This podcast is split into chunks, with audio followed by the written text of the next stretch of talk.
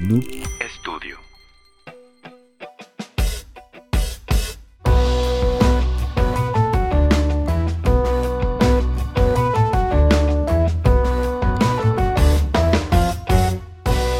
Hola a todos y sean bienvenidos a este el primer capítulo de su podcast Catarsis.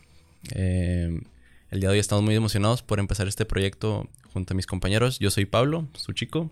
Eh, en esta ocasión no estoy solo, me acompañan los otros dos hosts que van a estar aquí en cada capítulo cada semana. Y pues digo, creo que sería bueno empezar con una introducción de los tres, ¿no? Para que nos conozcan un poco más. Digo, si gustas empezar tú, Adrián, detalles básicos, una breve introducción. claro, eh, bueno, como dijo mi compañero, me llamo Adrián. Eh, yo estudié animación. Eh, actualmente soy freelancer y me gusta hablar de diferentes temas y soy conocedor de diferentes temas, entre ellos filosofía, economía, política y obviamente en lo que me especializo de videojuegos. Ok. Plasi. Yo me llamo Plácido, em, estudio ingeniería industrial y actualmente trabajo de eso, aunque más por el lado de la programación. También sé programar y me apasiona programar y me gusta mucho usar mi mente, pensar. Excelente. Y por último, eh, Pablo García aquí, 22 años. Igualmente estudio ingeniero industrial administrador. Eh, Trabajo en un corporativo aquí en la ciudad, Monterrey. Estamos desde Monterrey grabando. En cuestión de análisis de datos y optimización de procesos. Y pues soy daltónico, dato curioso. Me gusta mucho la filosofía. No soy muy bueno en ella, pero me esfuerzo. Y disfruto también un poco del anime. y pues bueno, en esta ocasión como primer capítulo quisimos empezar explorando unos temas un poquito que a los tres nos gustan en cierto nivel. Digo, tenemos diferentes enfoques, pero creo que es lo interesante del capítulo.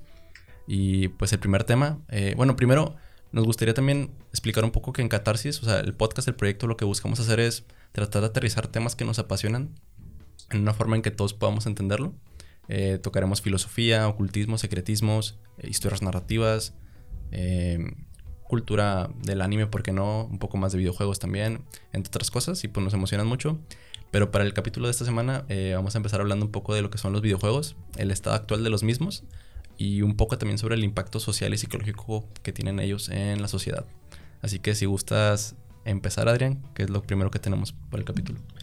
Claro, eh, pues bueno, principalmente para muchos ya conocen los videojuegos, pero hay otra cosa que es cómo se hace un videojuego, ¿no? Desde el principio hasta el fin, hasta el producto final, hasta lo que vemos, ¿no? Hasta lo que la persona juega.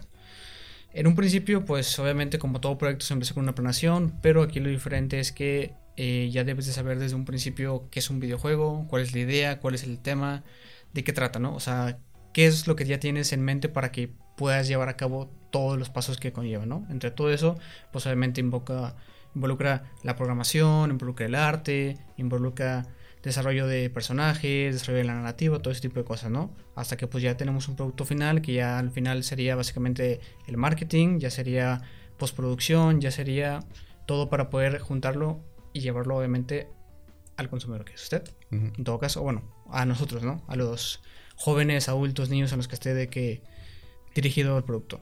Después de eso, pues ya sería más un poco enfocado a dependiendo cómo lo quieras ver, si quieres verlo más como una obra de arte, que eso también puede ser un tema, ¿no? De que si los videojuegos son obras de arte, no son obras de arte, que involucra una obra de arte y también eh, qué tan bueno o qué tan malo es un juego dependiendo de, oye, pues el juego es aburrido o el juego te entretiene, ¿no? Porque pues puedes tener un juego súper ultra mega hermoso, con graficazos, que, ah, tú dices, ah, esta rosa se ve idéntica a una rosa de la vida real, pero pues ok, se ve bonito, pero pues es aburrido. Y a fin de cuentas, pues si es aburrido, pues eso no vende, ¿no? De hecho, creo que es un tema interesante eso que mencionas de que si es una obra de arte o no. Para empezar, creo que mucha gente por lo regular desmerita mucho el proceso de realización de un videojuego, ¿no? De, como lo explicaste, pues no simplemente poner grafiquitos y ya, sino que involucra una narrativa, el meterle el marketing, el meterle todo el concepto. Pero creo que es un buen punto de lanza, una buena punta de lanza al empezar. ¿Tú qué crees, Placio? O sea, ¿un videojuego es una obra artística o simplemente es un ocio audiovisual en sí? Yo creo que mi definición, mi conocimiento es que una obra de arte es cualquier medio, cualquier producto en el que tú expresas sentimientos. Y la verdad, pues cualquier videojuego tiene una temática, tiene una forma de hacerse, tiene un propósito. Con suerte tiene una tesis, una idea principal que decir, con una historia que se, que se hace. Bueno, en juegos de historia, ¿verdad? También hay otros tipos de videojuegos más de interacción. Pero bueno, en ese sentido, los juegos necesariamente sí son una obra de arte porque expresan los sentimientos de una persona, expresan la idea de una persona en algo real, algo plasmado. Otra cosa que mencionó Adrián es que todo lo que conlleva hacer un videojuego y es mucho, mucho trabajo hacer un videojuego, a mi parecer, un buen videojuego completo. Yo he estado en equipos que hacen videojuegos y hemos empezado videojuegos, hemos avanzado y ya avanzado bastante, pero aún así toma mucho tiempo. No es cosa ni de un año ni de pocas personas, es de mucha dedicación, mucho tiempo y mucho considerar para hacer el videojuego. Digo, también considerando el tamaño del equipo de trabajo, ¿no? Obviamente si son tres personas o cinco personas va a tomar muchísimo más tiempo. Tal vez una compañía ya más consolidada que más adelante vamos a tocar lo pueden sacar de una forma más express, pero pues no sé qué tan rápido o qué tanto deadline tengan. Pero sí, de hecho, buen comentario. Los dos creo que han participado en diferentes aspectos en la realización de un videojuego, ¿no? O sea, tú tal vez en la parte más operativa o lo que ves detrás, ¿no? La programación, me imagino. Sí, programación. Y tú, si mal no estoy, en el diseño de personajes, ¿no, Adrián? En arte, básicamente. Eso está interesante, digo. Buen punto. Yo también coincido contigo, creo que Adrián también, que el videojuego es más una obra artística, ya que te hace sentir algo y creo que hay que valorar bien la todo lo que lo conlleva, digo, está muy padre. Tal vez el Tetris no tanto, de que te lleva una historia o algo así, un sentimiento, sin desmeritar a los que sí, pero hay unos que sí. Digo, más adelante podemos hablar de nuestros videojuegos favoritos. Claro. Ok. anotación, una anotación, yo creo que sí hay videojuegos que te hacen sentir muchas cosas. Hay mucha gente que ve un final de un juego y dice, wow, final impresionante. Sí, sí, sí. Impresionante esta historia, impresionante cómo acabó, impresionante cómo traicionaron al protagonista. En ese sentido, una obra de arte pues también te transmite algo. Tú ves una pintura y entiendes algo, ves algo y tal vez aprendes algo. Un videojuego, por lo tanto, creo que puedo seguir defendiendo que sí debía ser considerado obra de arte. De acuerdo. Totalmente de acuerdo, literal. Otro de los puntos que también que me gustaría tocar eh, es básicamente eh, cómo un juego hoy en día, ya en plena pandemia básicamente, eh, se ha ido complicando en general las inversiones básicamente que recibe la, la, empresa, ¿no? En este caso los juegos AAA, que básicamente un juego AAA es un juego que tiene mucho dinero, mucho tiempo y mucho mano de obra, o sea, vaya, mucho talento en este caso, ¿no? Pero lo que involucra eso es que, pues como tienes eh, estas variables y obviamente involucran cierta inversión bastante alta, eh, también tienes un alto riesgo, ¿no? De perder básicamente la inversión, ¿no? Porque mm. te estás arriesgando a básicamente sacar un producto totalmente nuevo y a la vez eh, arriesgarte a perderlo todo. Digo, la incertidumbre siempre está ahí cuando lanzas cualquier producto, pero creo que en el tema de los videojuegos, tanto igual con las películas, creo que obviamente tú tienes tu budget de cuánto es lo que quieres invertir en un videojuego o una película, pero el riesgo siempre está ahí. Mientras más tienes de presupuesto, pues más riesgo hay, ¿no? O sea, sí, claro. es como que proporcional, normalmente. Sí, y otra de las cosas como más importantes que yo quiero recalcar es que eh, en toda la pandemia, alrededor de 2020, 2021, o sea, lo que llevamos ahorita, básicamente ha habido dos juegos como grandes que han salido, que obviamente uno de los más famosos es el, es el Cyberpunk, y eh, otro que yo considero como importante sería como el Fallout 76, pero básicamente vamos a enfocar un poco en el Cyberpunk, que su lanzamiento fue desastroso. Después de 7 años de desarrollo tal cual continuo, de hacer crunch times, que crunch time básicamente es estar constantemente en la deadline y, y pushándonos a, tanto como a talentos de programadores, de artistas, a dar más de, en cuanto a horas, en cuanto a esfuerzo, en cuanto a todo lo demás para que saquen las deadlines, ¿no? Para que básicamente el producto salga como lo conocemos hoy en día. Pero el problema viene que sacaron el producto y pues básicamente fue una caída estrepitosa. O sea, muchos errores, muchos bugs, la gente descontenta, lo quitaron de varias tiendas, todo ese tipo de cosas. ¿Ustedes cómo lo ven? ¿Creen que sí valió la pena esos siete años de desarrollo? ¿Creen que básicamente fue decisión mala de tanto marketing como directivos? ¿O cómo, cómo lo ven ustedes? En ese punto, yo que trabajo de programación, puedo decir que en experiencia haces un programa, a ti te toma mucha dedicación hacer el programa, piensas un montón, te pasas horas y horas tratando de resolver pequeños problemas y grandes problemas para que el programa quede mejor. El videojuego es un programa y un programa muy, muy complejo. Entonces tú te pasas mucho tiempo haciendo la programación y dedicándole todo tu esfuerzo y obviamente los usuarios que quieren recibir esa programación están siempre pensando, ya danos la programación, no puede ser tan complicado poner un numerito ahí, no puede ser tan complicado hacer un color ahí, solo hazlo y dánoslo. Es que si no estás en la parte de atrás es muy fácil pensar que es algo sencillo y muchas veces no son cosas sencillas, depende de mucho del framework o la herramienta que usas para hacerlo. Pero en ese sentido siempre hay mucha, creo que siempre hay mucha presiona a los programadores y a la gente que hace las cosas para que saquen la cosa y los programadores no pueden darse la libertad de darte un producto malo nomás porque lo pides. Deberían, y más en este caso, por ejemplo, saber algo que mucha gente por todo el mundo esperaba completamente, no me parece correcto que se hayan dado la libertad de dar un producto a medias o medianamente bien hecho con tal de satisfacer a los usuarios, aunque obviamente había demasiados intereses involucrados, pero esa presión a los programadores creo que siempre está ahí y es difícil. Digo, es un tema muy interesante y también me gustaría mencionarlo por el tema del hype y más el lado del marketing. O sea, ¿cómo se llama este actor de Matrix? Se me olvidó. El Kenny Reeves. Kenny Reeves. O sea, él era la imagen casi casi del juego, ¿no? O sea, de Cyberpunk. digo, levantó un hype increíble. Yo ni siquiera sabía que iba a existir ese juego porque no soy tanto ahorita de videojuegos y me enteré por él que iba a salir y dije que, oye, pues está padre, da también un, más, más ánimo a la gente de que lo consuma. Pero pues no estaba enterado de que hubo tanto fallo por parte también. Creo que fue de los programadores entonces el problema.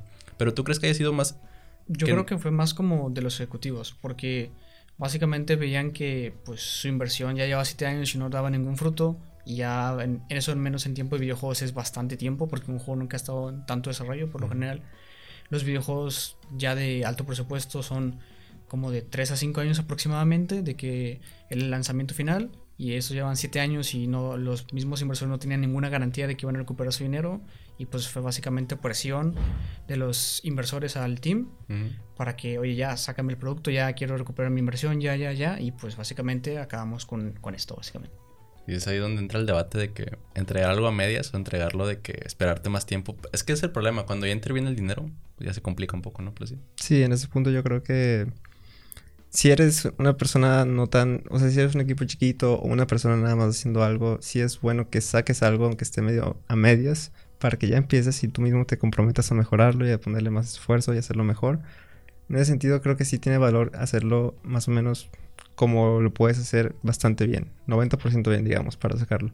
Pero en un equipo tan grande y con un juego tan hypeado como Cyberpunk, creo que no debería hacerse eso de sacarlo tan a medias, tan rápido, nomás por sacarlo.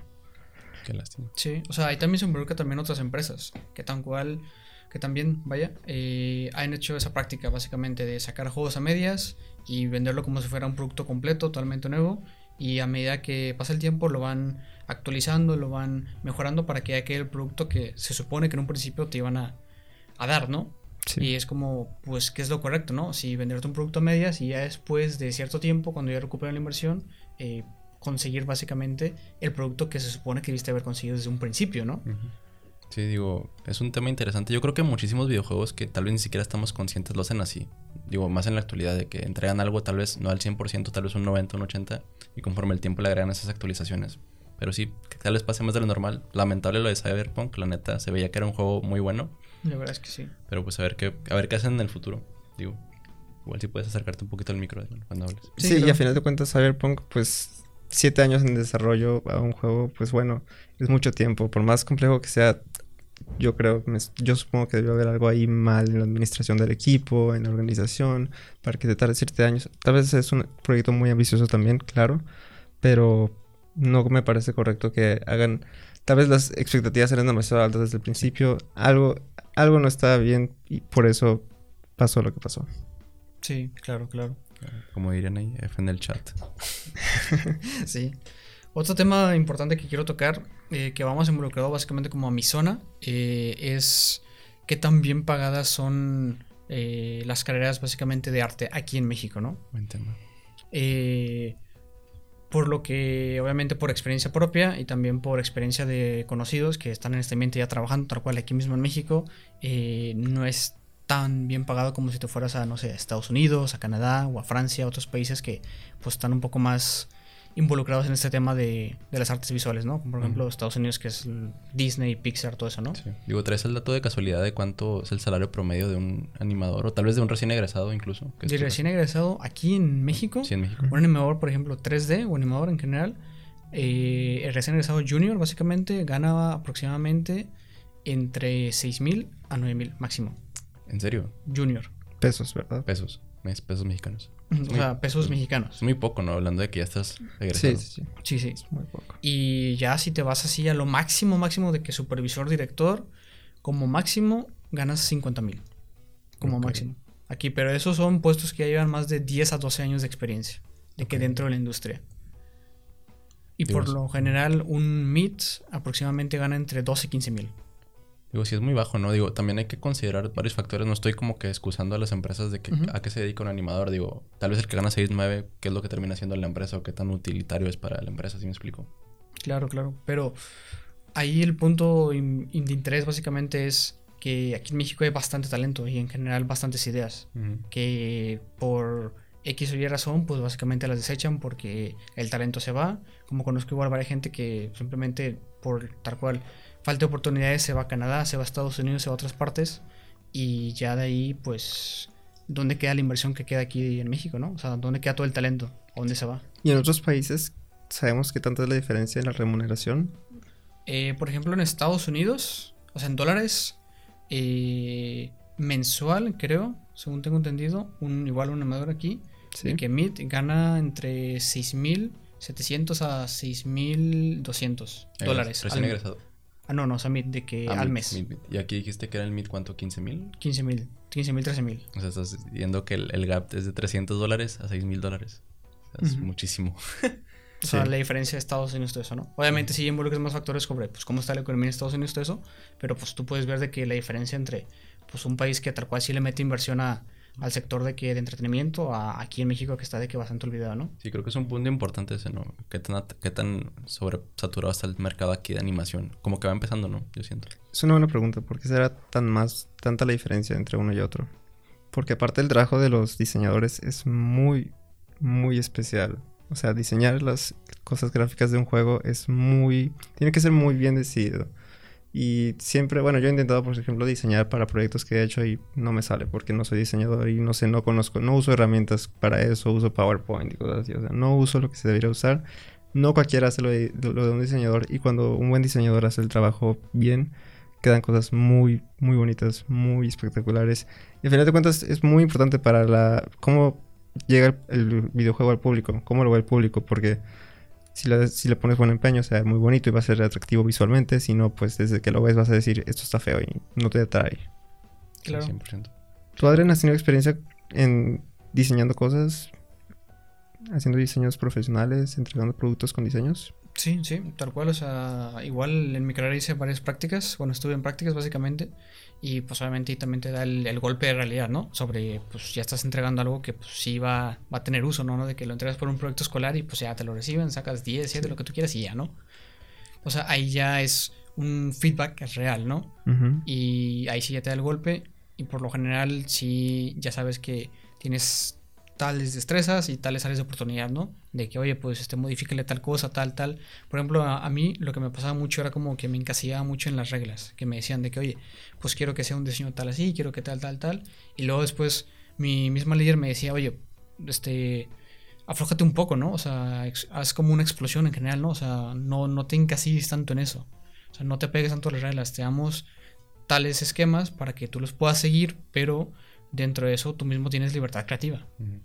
Y básicamente pues ahí fue donde como mi área de conflicto, porque yo era de que, oye, pues tengo que seguir estas reglas, pero si no las sigo también de que pues valgo y si no me libero, pues tampoco es como que no me ayuda mucho, eso no, no me ayuda a superarme, no, no me ayuda a crecer profesionalmente. Pero eso lo hacías tú por eh, un tema de que te daba pendiente o miedo, si quieres llamarlo así, el que te equivocaras por no seguir las reglas, o lo hacías más porque te gustaba encerrarte en ese marco creativo, si quieres llamarlo así, de que, ok, ya me dijeron qué es lo que tengo que hacer, cuáles son mis límites, ahí es donde yo puedo explotar y hacerlo mejor.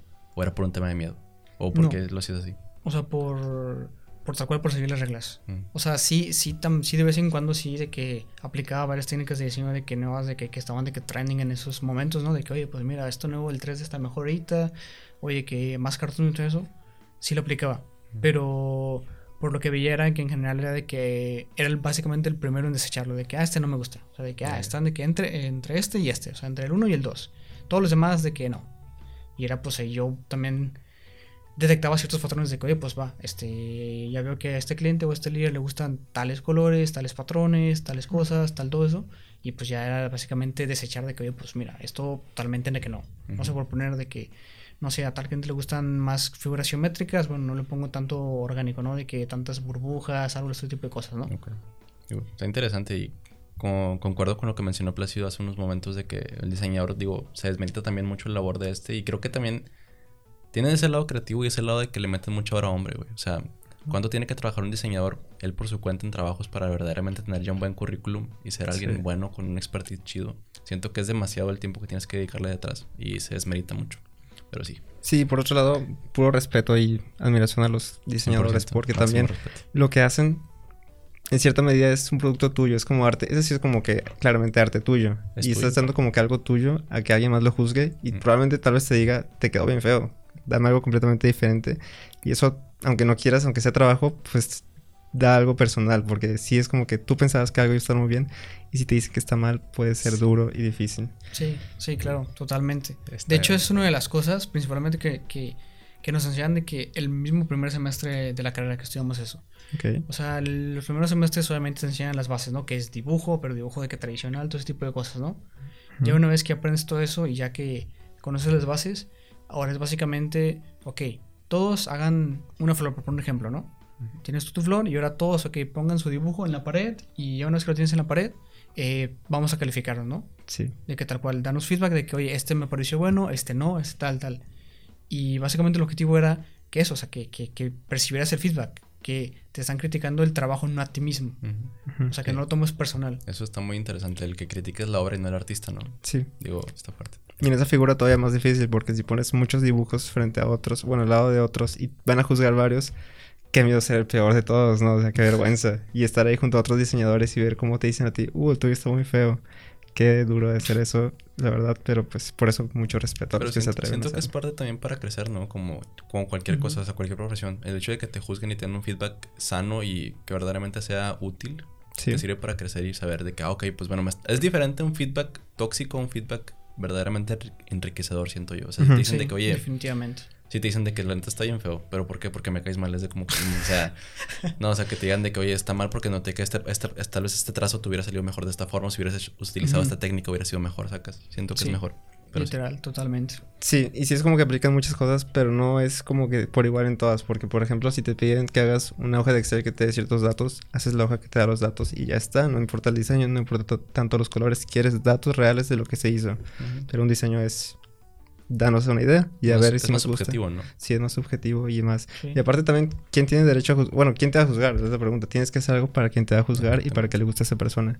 Claro. Si decimos al público general, pues tal vez ya es un poco más numérico de que, que le guste a mucha gente.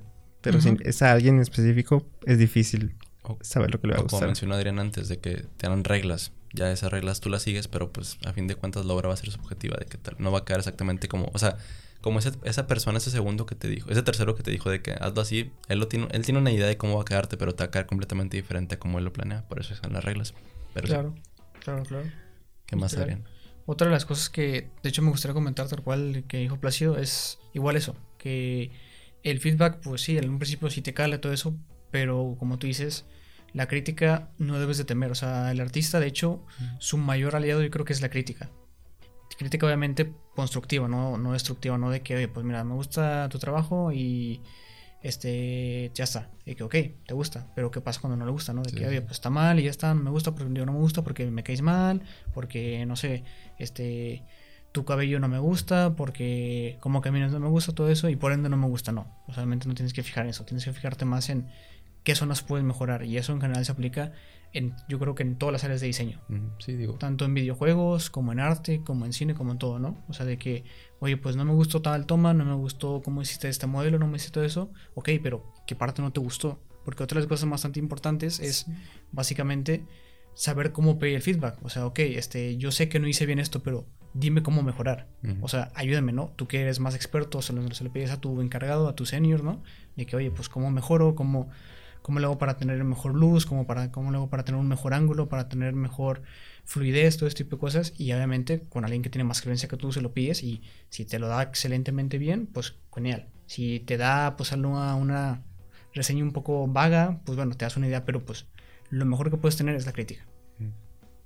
Sí, sí, sí. La crítica también debería ser, como dices, bien hecha, porque si te dicen nada más, no me gustó, pues bueno, pero que no te gustó, que corrijo, qué hago. No me digas nada más que está mal, dime qué hago para mejorar. Sí, es un punto importante. Sí, claro, claro. Luego, otro tema bastante importante que me gustaría tocar es en cuanto a las loot boxes. Que yo creo que no lo conocemos así, sino más que todo como a las apuestas en los videojuegos. o sea, lo que apostar por un videojuego. Ah, o sea, que tú tienes un videojuego y dentro del videojuego tienes eh, las típicas como maquinitas o típicas como cosas que tú puedes tirar dinero de verdad o dentro del juego para que te toque tal cosita, ¿no? Tal cosita única que tiene cierta probabilidad de que te toque, ¿no? De que, por ejemplo, no sé, en el FIFA, por ejemplo, ¿no? Tú abres tus sobrecitos y quieres que te toque a, no sé, Cristiano Ronaldo o a Messi, ¿no? De entre todas esas personas que hay, pues están otras que no son mayormente reconocidas, otras que son medianamente reconocidas y obviamente los top, ¿no? Que son de que Messi, Mbappé, todos esos, ¿no? El, el, ejemplo más práctico también es este juego, el shooter, el Counter Strike, ¿no? También están las cajas, es eso, ¿no? Sí, de que tú pagas, un, te dan una caja y adentro no sabes qué hay, es algo totalmente aleatorio y ya recibes un premio que puede ser algo muy bueno o algo que pues estiraste el dinero casi casi. Sí, y pues ahí viene una cosa importante que es, eh, pues está en juegos y los juegos también los juegan tanto adultos como niños. Y pues obviamente si un niño lo expones a eso, a lo mejor, no sé, le dice, oye papá, ¿me puedes prestar tu tarjeta? Y bolas. 5 mil pesos en cajitas del Counter Strike. Bueno, ahí estaría padre empezar primero de que ¿cuánto vale una apuesta? O sea, ¿se llama apuesta hacer, hacer eso? O sea, comprar algo o como Pues Sí, es como una apuesta. O sea, dependiendo del juego tiene diferentes nombres, ¿no? Sí, es un concepto de apuesta, básicamente. O sea, pones una cantidad, un importe determinado de dinero, a cambio de eso te hacen una aleatoriedad de un producto y te lo entregan a ti y te lo quedas de manera digital, ¿no? Sí. Digo, ese tema que abriste de los niños creo que es algo bastante fuerte, ¿no? Que... O sea, que se ha de pasar, estoy seguro, de que los niños hacen eso. De hecho, algo bastante interesante es que en Bélgica y en Países Bajos, todos los juegos que involucran eso de que cajitas, todo ese tipo de apuestas de aleatoriedad, está prohibido. o sea, ya no está. Ni para niños ni para adultos, para nadie. Ya está totalmente baneado eso a partir de una polémica que surgió en los juegos de EA, del FIFA, de los Star Wars, todo eso, que involucraban eso básicamente. Y que eran súper ultra mega agresivos, de que si no, básicamente, si no pagabas, no avanzabas, casi casi, en el juego. Ah, ok, ok. O sea, te forzaban a pagar algo para que pudieras. Pero literal para avanzar o tal vez para actualizar. O sea, como los iPhones, ¿no? Que es una obsolencia programada, ¿no? De que tal vez ya dejan de funcionar en cierto punto. Así también es con el juego de que tal vez si no pagas esa cierta cantidad, no puedes cargar este DLC y este DLC no te permite jugar con tus amigos. ¿O era diferente? Más o menos. Era un poco en que tú tenías que desbloquear tal personaje, ¿no? Que ese personaje era muy bueno, ¿no? Era el mejor y todo eso. Y ese personaje, si no lo comprabas por estas cajitas de de, apuestas, eh, no puedes avanzar porque básicamente si el otro tipo o el otro sujeto tenía ese jugador que si lo había comprado todo eso, tenía básicamente la ventaja. ¿Por qué? Porque ese personaje estaba mucho mejor y tú no tienes casi casi oportunidad.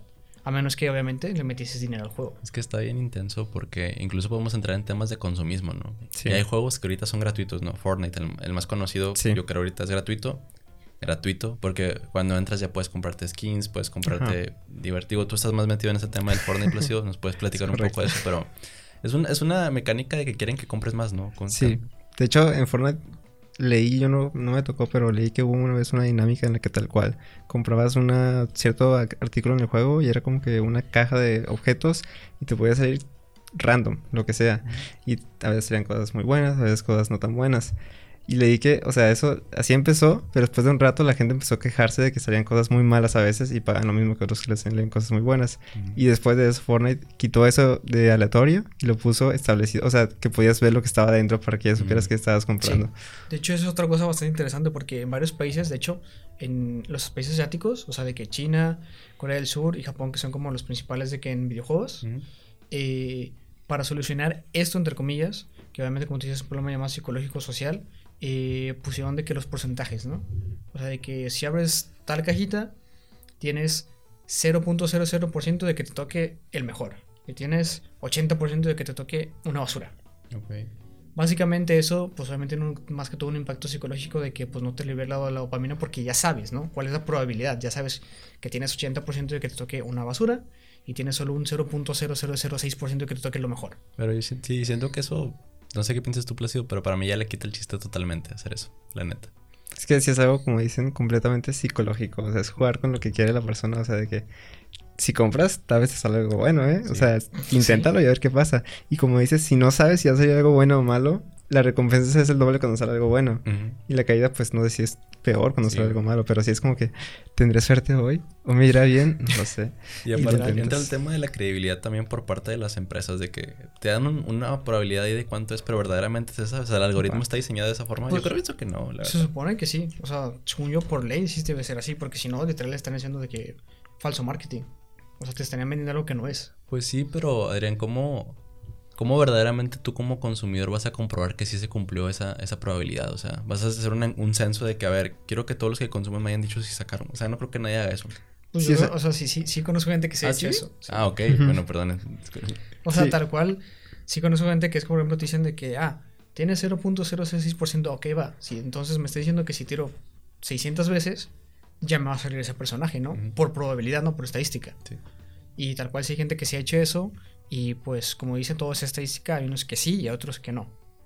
Pero por lo general, la regla general es que pues sí debe funcionar así. Sí. Sí, supongo que lo ideal es que haya, o sea, lo ideal en un mundo ideal sería que hubiera como que un- una policía o un organi- organismo que regule ese tipo de transacciones y que estén todas las empresas o algo así, que cheque de que, que sepa de la programación y que, que la programación es, está tal cual de que cuando haces esto hay .6% y está la- el porcentaje que dice ahí y que es transparente con lo que hace.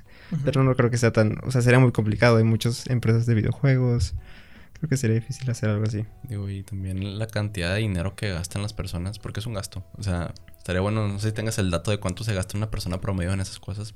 Digo, es dinero, o sea, que puedes invertir en otras cosas y a fin de cuentas, digo, no estoy diciendo que no sea válido el gastar en eso, pero son cosas que digitales. Está como lo de las tarjetas estas, los, ¿cómo se llaman? NFTs, creo que es lo nuevo que están metiendo. Ajá, los son- NFTs. Son cosas intangibles, sí me explico, o sea, también, que después podemos tocar más a detalle, pero un buen tema, el tema de las apuestas, la verdad.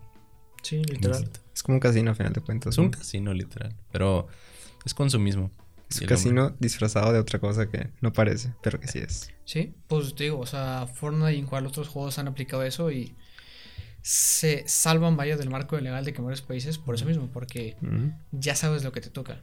Es súper capitalista y es, tiene un margen increíble eso, pero, o sea, han de sacar una cantidad de dinero impresionante esas empresas haciendo eso nada más. Sí, para por ejemplo, de hecho, eh, es un juego como que ya está más de moda, no sé si lo conocen de que Genshin Impact, Ujú. o si lo Sí han lo he escuchado, sí lo he escuchado. eh, se basa un poco en eso, es un videojuego gacha.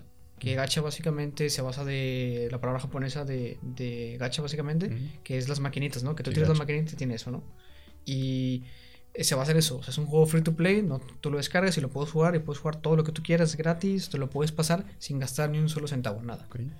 Pero para conseguir personajes que te pueden ayudar, no, no es pay to win ni nada, simplemente personajes que te pueden ayudar, tienes que tirar un gachapón. ¿Qué quiere decir esto?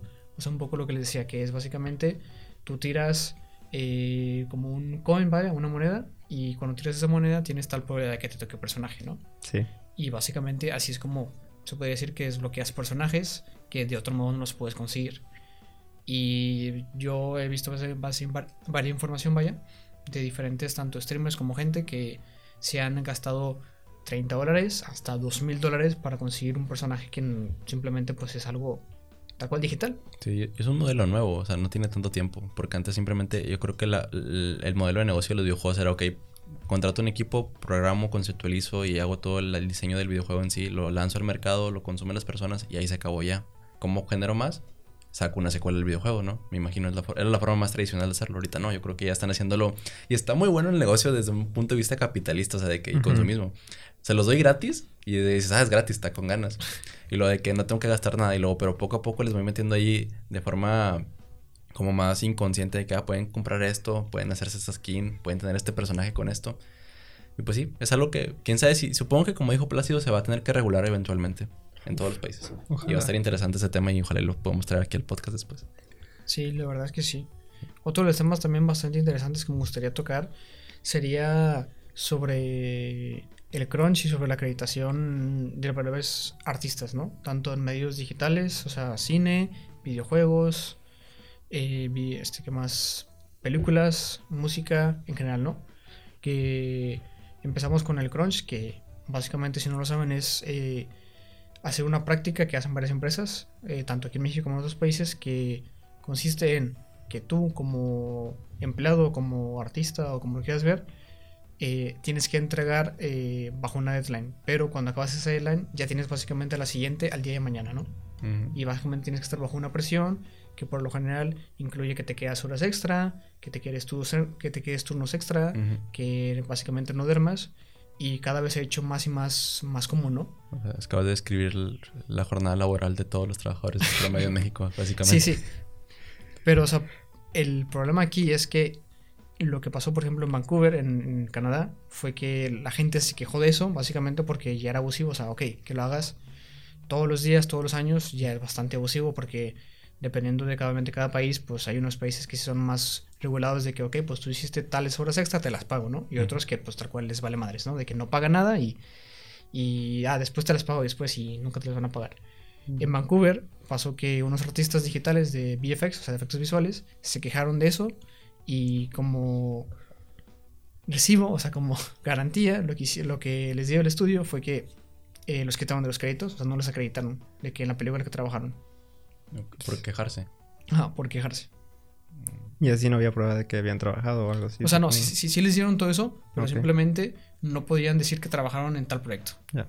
O sea, haz de cuenta como que sí ese tiempo, ok, sí te pagamos todo eso, pero a com- a- para que nosotros nos quedamos de qué gusto, fue de que no, no te, vamos, no te vamos a dar crédito en la película. De que, ah, de que artista visual, no. O sea, en vez de trabajar 20, trabajaron 10. Y esos 20, esos 10 que se quejaron, vaya, los 10 que sobraron, no les dieron nada. O sea, de que de crédito, nada más. Sí les pagaron todo eso, pero en cuanto a crédito, no les dieron nada. O sea, estoy diciendo que Canadá es un país que censura también, entonces, en cierto punto. Pues Canadá, no, aunque no lo creas, sí tiene sus. sus, ahí, sus, sus mañitas ahí de censura Sí, y sus... sí. O Digo- sea, muchos dicen de, de Justin Trudeau que es de que, ah, sí, es el mejor pro LGBT, todo eso. Pues sí, pero también no creas que todo es flores y rosas, ¿no? Digo, qué fuerte. No sé si tengas algún comentario, Placio. Pues en ese sentido me recuerda mucho el tema de que, o sea, bueno, he pensado también en que, o sea, tú trabajas para una empresa y te pagan, pero al final de cuentas siento que es como que si tu producto que tú estás creando en cierta medida con tu cosecha propia, con tu imaginación y con tus ideas, en cierta medida lo estás vendiendo a cambio de dinero.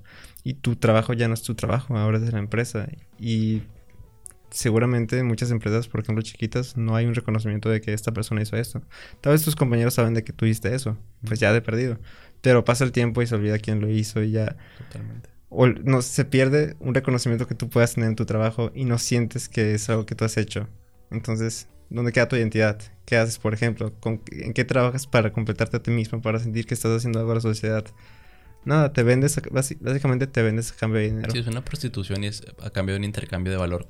De valor, si quieres verlo así, porque Sí. te estás dando dinero que a fin de cuentas necesitas en la sociedad actual para sobrevivir y comer y no morirte de hambre. Pero estoy totalmente de acuerdo con lo, lo que mencionan. El tema particular de dar tu trabajo y que no te lo reconozcan, o sea, el mérito es algo muy, creo que hasta pega, deja todo el nivel socioeconómico, o sea, a ti como persona de que, ah, hice esto, está con ganas, me gustó, pero sientes que necesitas más, o sea, no sé si sea esta egoísta de que, oye, quiero que me lo reconozcan, pero no, siento que está válido, hice esto, quiero que me digan que yo lo hice, o sea, porque me costó mi imaginación, mi creatividad, todo un proceso anterior, y creo que, digo, en tu campo, Adrián, en específico, siento que es algo que sí le falta mucho, mucho más reconocimiento, digo, Sí, claro. bajo mi opinión, pero sí, muy importante. Sí, o sea, como si vendieras un dibujo o un diseño en una empresa y después ves el anuncio ahí en un panorámico en grande de tu dibujo, pero dice nada más el logo de la empresa. ¿Y tú qué, qué reconocimiento recibes? Nada. Te pagaron. Sí, 100%. Pues sí. sí, ahí ya involucra más un poco como o sea, la ética de, de las empresas, ¿no? Sobre todo eso. Igual sobre los artistas freelancers, ¿no? O sea, de que yo, tú me pagas para hacer una comisión, ¿no? De que yo te hago un logo, tal, todo eso. Pero pues ahí también nos metemos en el medio del asunto de, pues, cuánto debo de, de vender mi arte, ¿no? O sea, cuánto es el precio ideal, ¿no? De que, ok, tengo una comisión con tal, pero ¿cuánto lo vendo? ¿A 10 pesos? ¿500? ¿1000? O sea, ¿cuál es el precio ideal, ¿no? ¿Y ¿Cómo, ¿Cómo calculas eso? O sea, ¿en qué- ¿Bajo qué? O sea, ¿cómo creen ustedes que debería ser eso, esa métrica para hacer- Pues, poner valor a algo? Ahí ya depende de cada artista, ¿no? Pero por lo que he escuchado yo de varios artistas, tal cual, que yo creo que pues creo que es lo más idóneo porque lo he escuchado de bastantitos, que yo diría que es como una especie de estándar, sería eh, uno, ¿cuánto tiempo le inviertes? Dos, eh, ¿qué tan complicado es la composición? O sea, si vas a hacer un dibujo que sea una persona, dos personas, que esté en movimiento acá full dinámico de que con un brazo para acá, todo eso, si es un escenario, cuántos colores. Digo, habla- estamos hablando específicamente de un personaje, ¿verdad? Ahorita Ah, en bueno, este caso. de un personaje Ok. o de encarnar un fondo, lo- o sea, lo que te pidan, ¿no? Porque obviamente, pues tú vendes tus comisiones y tú pones tus requisitos, pero dice nada, yo quiero tal y te muestran un boceto de lo que quieren, ¿no? Sí. Y ya te puedes dar una idea. Una vez que te das una idea, pues bueno, tú muestras ahí tu lista de requisitos. Una cosa que se me hizo bastante interesante, de hecho, con un artista que conocí, que ahorita no, no me recuerdo muy bien el nombre, de Puerto Rico, lo que hacía era con sus clientes eh, les vendía eh, como una especie de, de etiquetito con, con pegatinas. Ujú. Y esas pegatinas, esas pegatinas eran como vales, ¿no? De que, ok, quedamos de que en que yo te voy a hacer tal arte, con tales colores, tal, tal, tal, tal, tal, no. Ok. Y básicamente esa listita venía con como seis, seis botoncitos. Y esos seis botoncitos eran básicamente seis cambios que tú podías hacer, ¿no? Ok. Básicamente el artista se entregaba el arte y tú le decías, oye, mm, no me gustó este color, ¿se lo puedes cambiar? Ok, uno menos, ¿no? O sea, un botoncito menos. Luego, ah, ok, va, sí me gustó, pero ahora, eh, ¿qué tal si le cambias el cabello, ¿no? Y le pones otro cabello, ¿no? Y, ok, otro, ¿no? Y así. Y básicamente cuando llegas al cero ya es como, o sea, ya te quitas tu último botoncito, tus seis cambios que tenías, ya no puedes tener más y es como ya se queda así. Y eso es básicamente como una limitación para que tú como artista te cuides, ¿no? Porque luego después viene un cliente que dice, ah, no me gustó este cambio tal, tal, y te pide 20.000 cambios, ¿no? Y tú, pues como artista tienes varios trabajos a la vez o no trabajas de que solo una cosa como freelancer, obviamente. Y pues no te puedes quedar estancado en un solo proyecto solo porque un cliente de que no, me- no me gustó tal color, no me gustó tal composición, no me gustó tal cosa, ¿no? Tú tienes que seguir avanzando, ¿no? Ujú. Y ahí es donde entra de que, oye, pues, ¿cómo le hago, no? Para limitarme eso con el cliente. Y eso fue un método, vaya, bastante peculiar que encontré en este artista pues, de Puerto Rico, que hacía eso, ¿no? Digo, qué, qué interesante. digo. Se me hace muy un tema muy intenso. No sé si tengas tú algún comentario, Plessy, de eso. Sí, es complicado ponerle valor a tu arte, por ejemplo, es muy difícil, yo creo. Hace poco vi un tweet en el que una persona decía, el valor del arte lo pone el artista, no el, no el cliente. Ok, está bien, pero ¿qué tal si el- hay un artista que se aprovecha mucho y hace algo muy rápido y lo vende muy caro? O le pone muy poco empeño y lo vende muy caro. ¿Es justo? ¿No es justo? Tal vez sí, tal vez no, pero también... Tal vez, como tú dices, puedes tratar de estandarizarlo a que, ok, le puse cierta cantidad de cosas, cierta cantidad de complejidad y demás. Tal vez puedes in- intentar reducirlo a esos es- parámetros. Pero al final de cuentas, ¿qué tal si hiciste un viaje a un país asiático y ahí sacaste inspiraciones muy diferentes? ¿Y cómo vas a, a cuantificar esas inspiraciones o el valor de ese nuevo pensamiento creativo? ¿Quién lo cuantifica? ¿Quién le da un valor? Es muy difícil y pues, pero al final de cuentas, pues es necesario, ¿no? Porque ¿cómo lo vas a vender a cierta cantidad? Claro, claro. Entonces, básicamente, mi bueno, llego a que qué triste el capitalismo en el que al final de cuentas todo lo que haces tiene que ser un número que pongas. Un número y rentable. Sí, aparte. está muy triste eso. porque aunque quieras o no, creo que psicológicamente te afecta bastante eso. El tener que hacer algo ya predispuesto a venderlo. ¿Sí me explico? Tienes que hacer como... Ya en tu mente estás de que estoy haciendo esto, pero es, es por un fin económico. La mayoría de las veces, obviamente. Claro. Pero, pues sí, digo, aprovechando, no sé, Adrián, cómo veas tú la agenda, pero me gustaría entrar ya al tema social y psicológico también de los videojuegos. Ya hablamos un poquito de lo que es un videojuego, cómo es el estado, algunos temas diversos, pero queremos meternos un poquito más y es también el objetivo del podcast, que es ver el impacto social y psicológico que tienen los videojuegos. Traigo algunos datitos interesantes que fue que según la revista Forbes en 2015 ya el- los videojuegos como un ocio audiovisual entrando en esa categoría se hizo ya la más grande. O sea, los videojuegos es el ocio audiovisual más consumido en el mundo a Ujú. partir de 2015. Y esto lo quiero conectar aunado a que se está, se está dando desde hace años esta idea errónea de que los videojuegos causan una adicción primero, de que es una adicción y que es eh, relativamente eh, conectable con el alcoholismo, que se puede como que hacer una semejanza. Y segundo, que cierra la sociali- socialización con las personas. Me gustaría saber su opinión primero. ¿Ustedes creen que los videojuegos eh, cierran la socialización? O sea, no te hacen socializar o si te permite socializar aunque sea de una forma no física. ¿Qué piensan de eso?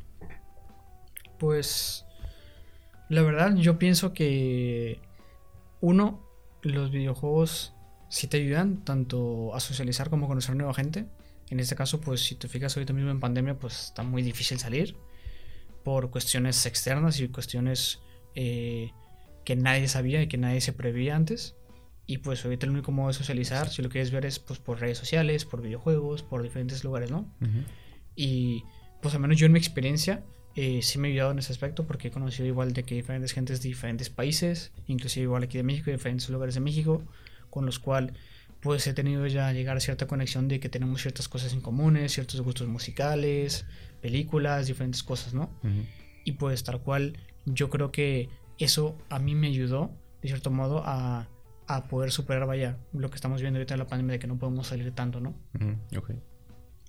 Claro que sí, ha ayudado mucho a socializar, a poder hablar con personas y todo este lado bueno, pero quiero saber el contraargumento.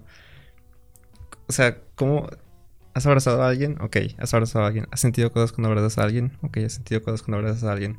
¿Puedes sentir eso jugando un videojuego alguna vez? ¿Puedes sentir algo parecido jugando, jugando un videojuego? Una conversación con alguien no es nada más lo que escuchas y lo que hablas y lo que dices y la información que se pasa.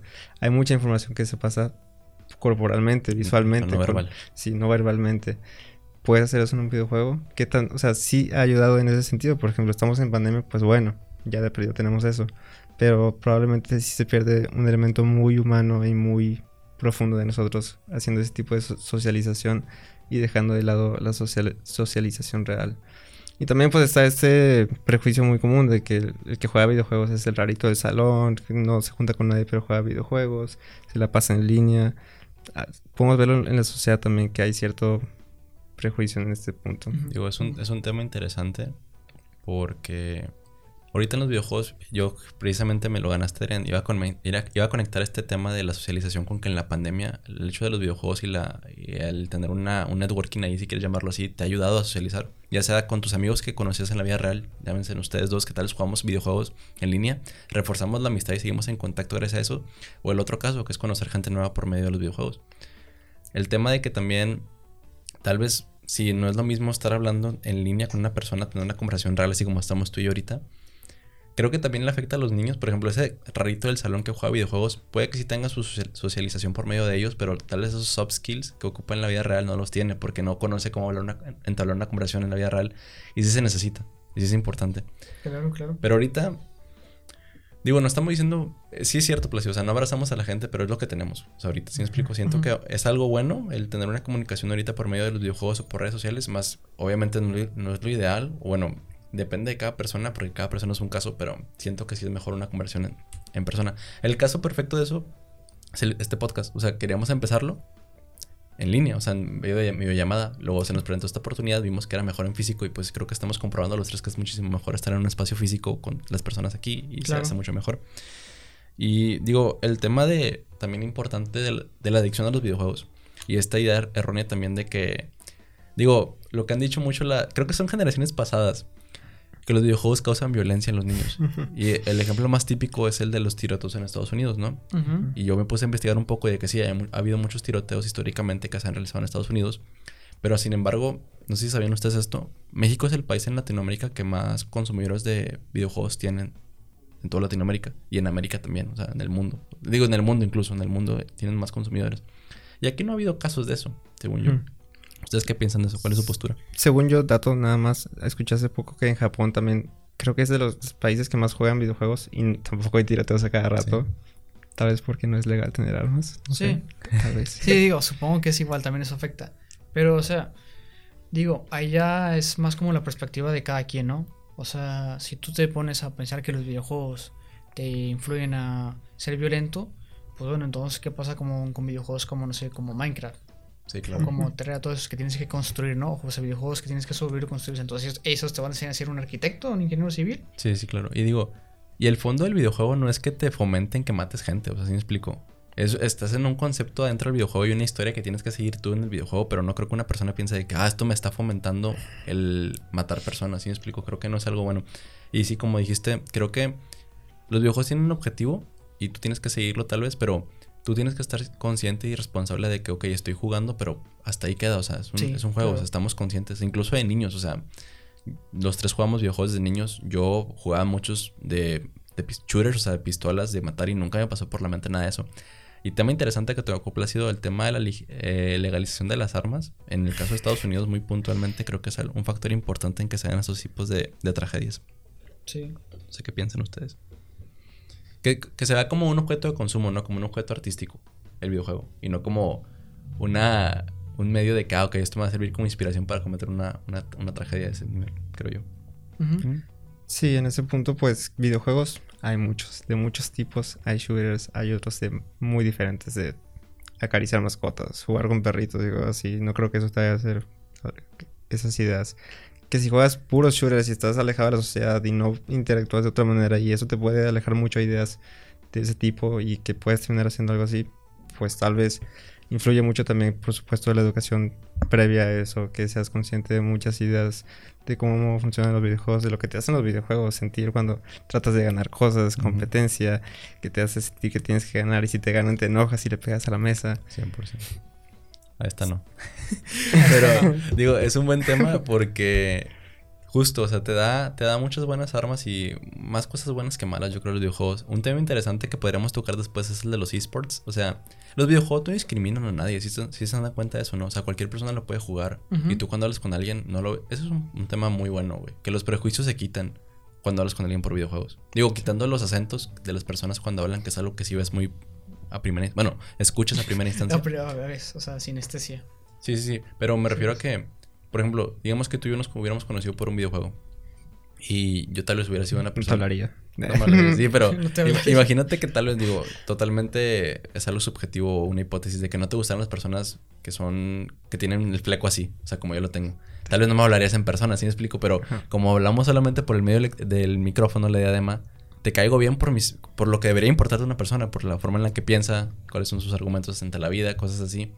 Y creo que por eso está muy padre, es muy inclusivo los videojuegos y no discrimina a nadie. Pero ahí también entra otra cosa importante, que es que hay ciertas personas que son unas en los videojuegos y otras en la vida real. Mm, o sea, por ejemplo, puede ser súper, ultra, mega extravagante en los videojuegos, pero en la vida real es un vato, una chica súper tímida. Sí, sí, digo, gran tema que tocaste. Digo, Incluso podría ser un capítulo de podcast eso de la, la, personalidad de una persona en videojuegos, incluso en las redes sociales, que es algo mucho más aterrizable para todos y que se pueden identificar. Pero sí, digo, creo que los videojuegos, o bueno, quiero hablar yo desde mi época, porque yo cuando jugaba videojuegos era hace siete años aproximadamente, que estaba muy de moda apenas empezando el, auge de jugar con otros en línea. Sentía que todos eran muy honestos, la verdad, sentía mucha transparencia. O tal vez era yo de iluso que tenía 14 años y sentía a todos muy buenos. Pero sí, estoy de acuerdo en que esa falsedad o doble personalidad se da muchísimo. Pero pues, ¿qué hacemos con eso? Digo, cada quien tiene sus razones. Sí, claro. Digo, yo igual por experiencia conozco amigos tal cual en la vida real, que o sea, si tú los conoces en la vida real, son unos y en los videojuegos son de que otros completamente. Sí. Y obviamente pues ahí ya son razones de cada quien, ya como ellos mismos se expresen, por distintas razones como anonimato, de que en redes sociales, en videojuegos, que no sabes cómo es, no sabes quién es, y pues por los mismos limitaciones técnicas, de que a lo mejor, pues porque no puedes hablar tan alto, porque tu equipo no, no, te puede escuchar bien o no puedes hacer tal cosa que te gustaría hacer, pues bueno, no puedes, ¿no?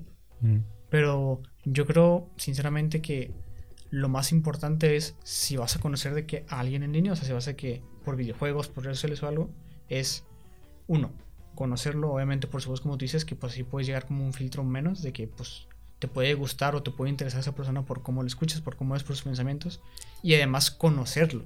O sea, conocerlo de que, si se puede, obviamente, digo, si conoces a alguien que vive en China, pues bueno, está, está un poco cañón aquí en México, ¿no? De que México y China conocerlos en persona, pero pues así, conocerlo para que pues tanto lo conozcas como físicamente vaya y también sus ideas para que veas si, si concuerdan, ¿no? No, se nos de que es una persona completamente diferente en la vida real y pues ahí es donde entra la, la disociación de que, oye, pues qué pedo, yo me esperaba a alguien que fuera más tranquilo o algo, pero pues en la vida real es, tú dices, ah, es todo un tipo que se va a fiestas o una chica que se va a fiestas, todo eso, y en los videojuegos es la persona más tranquila que te puedes encontrar, ¿no? Sí, claro.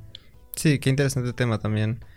No sé si decir que es bueno o malo, porque en cierta medida, o sea, tanto redes sociales, medios digitales en general, te dejan dejar de ser quien eres tú y hacerte un alter ego, un personaje que no eres tú es bueno o malo, no sé. O sea, tal vez es interesante explorar diferentes puntos de vista. Es como que argumento a favor del open mind, es ser mente abierta, poder cambiar tu forma de ser. Puede ser bueno en cierta medida, poder explorar diferentes formas de pensar. Que, por ejemplo, en un videojuego puede ser a veces el, detective, a veces el asesino, a veces un alguien X. Puede ser interesante, pero por otro lado también es muy peligroso porque nos da mucha libertad de hacer lo que queramos en un videojuego. Ser una mala persona en un videojuego y pues no que seas esa persona en la vida real, pero tal vez hacer mucho ese tipo de conductas pueda llevarte a reforzar esas ideas en tu cerebro y que cada vez en la vida real te hagas un poco más del personaje que haces en un videojuego y puede ser peligroso y sí, influye. Y, no solo los videojuegos, yo creo que somos muy perceptibles de muchas cosas, pero está, está muy interesante, digo, creo que para, para cerrar, digo, serían dos temas así rapidos que traigo yo así a la mesa. Cada uno, por favor, si gusta darnos su top 3 de videojuegos empezando por Plácido, o top 1 tal vez, o tus videojuegos favoritos, así muy rápido. ¿Alguien tiene listo? Yo no estoy listo. Bueno, yo, yo sí los tengo listos. Los míos creo que serían Halo, por cuestión sentimental de que crecí con ellos. Tengo una historia muy profunda con ellos. La historia es más increíble y fue además el primer videojuego que empecé a jugar en línea. Y de hecho mi mejor amigo en línea, por así decirlo, lo conocí jugando Halo, así que creo que tiene un valor ahí intrínseco. Eh, también God of War de PlayStation. Si lo ubican, God of Muy War. buen juego. Me encanta la historia, se me hace buenísima y también tengo un vínculo con mi familia porque también lo jugaban los familiares míos. Y creo que hasta ahí dejaría mi lista con esos dos hasta ahorita, ya que no juego tantos videojuegos actualmente y soy un viejo en eso. Adrián. Va. Mi top 3. Yo diría que entre esos, el primero, sin lugar a dudas, igual, más que todo por sentimentalidad, porque al menos en mi memoria es el primero que yo recuerdo, eh, sería el Contra, no sé si lo conocen. Sí, claro. Contra el viejito, el de los primeros. Y luego el Halo, igual, porque crecí en eso. Y el último, eh, bueno, actualmente no lo jugué recientemente, pero básicamente salió hace mucho tiempo, el Silent Hill 2. Más que todo por su historia. Yo creo que su historia es muy, muy buena y hasta hoy en día no ha habido ningún juego, al menos de terror, que yo piense que lo haya superado en la historia. Ok. Estoy, estoy listo. Mi top 3, pues primero voy a decir Fortnite, porque es el que ahorita he jugado bastante y qué bueno que es gratis y qué divertido. Qué fácil es comunicarte con personas y qué buena dinámica para divertirte un rato, entretenerte por las noches y lo que sea. Es muy bueno para esos tiempos. Segundo, se me viene a la mente mucho Battlefront 2 de PlayStation 2, porque qué buenos Buen tiempos jugué en ese gran, Gran juego. juego, eh. Muy divertido, muy buenas. Tenía diferentes dinámicas, puede andar en el espacio o andar en vehículos o andar disparando en persona, muy bueno. Y tercero, voy a decir, gran juego, Buscaminas, porque es un pequeño y muy simple ejer- ejercicio de lógica y al principio cuando lo juegas, sabes, llegas muy fácilmente a esquinas o topes donde no sabes qué hacer, pero te ayuda a ir pensando más y fácilmente es ejercitar tu, tu lógica y pensar, si aquí hay una, acá no hay otra, Sí. puedo darle por ahí. Busca, jueguen Buscaminas. Está bueno. Digo, yo ya, ya tengo un tercero que no me acordaba. Es el de Hulk, pero uno viejísimo, o sea, del Xbox del caja gigante. Es uno del 2005 por ahí, que era también como un... Era como un Grand Theft Auto, pero eres Hulk. O sea, está muy bueno. Te lo recomiendo mucho. Y digo, creo que para ya ir cerrando, eh, pues digo, estuvo muy interesante el tema como mi comentario final. Creo que los videojuegos eh, es un tema que podemos hablar mucho tiempo, pero creo que las ideas centrales es de que veamos el videojuego y lo valoremos como una obra artística, que no Ujú. desmeritemos a los artistas por su trabajo, sin entrar en debates existenciales de que si debería ser su arte o no. Que, ¿Algún otro comentario final que tengan? Eh, pues en general que se les valore más aquí en México y en general en ciertas partes del mundo. Obviamente si te vas a vaya a primer mundo, o sea, Europa, Estados Unidos, ya están más avanzados en eso, pero que bajo ningún motivo traten de desmilitarlos y que se- obviamente reciban apoyo. Obviamente eso ya sería más cuestión Mm. política de Sí. gobierno, pero yo diría que eso sería como mi principal punto de soporte, que últimamente en general la industria del entretenimiento aquí en México está, está un poco baja. Ok, y Yo creo que nomás espero que les hayan gustado los datos que dimos, lo que platicamos, las ideas que compartimos. Yo quiero comentar primeramente que piensen en lo que dijimos y piensen si estamos mal, si nos faltaron datos, si tienen formas de contra- contraargumentar lo que dijimos o otros puntos de vista, En pónganse a pensar. en los comentarios que nos lo dejan también, que nos dejan el top 3 de videojuegos también abajo. Ya son esa cosita. Que nos dejen abajo el top 3 de, de los videojuegos que tienen ustedes. Y pues, digo, esto fue el primer capítulo. También déjanos un feedback constructivo. Si de igual forma en cualquier red social, síganos en todas. Estamos como Catarsis Pod en Instagram, en Twitter también, en, en Facebook como Catarsis también, Catarsis Podcast, en YouTube Catarsis Podcast. Y pues nada, espero, esperemos les haya gustado. Somos Plácido, Adrián y Pablo y nos vemos en el próximo La capítulo. próxima. Sobres.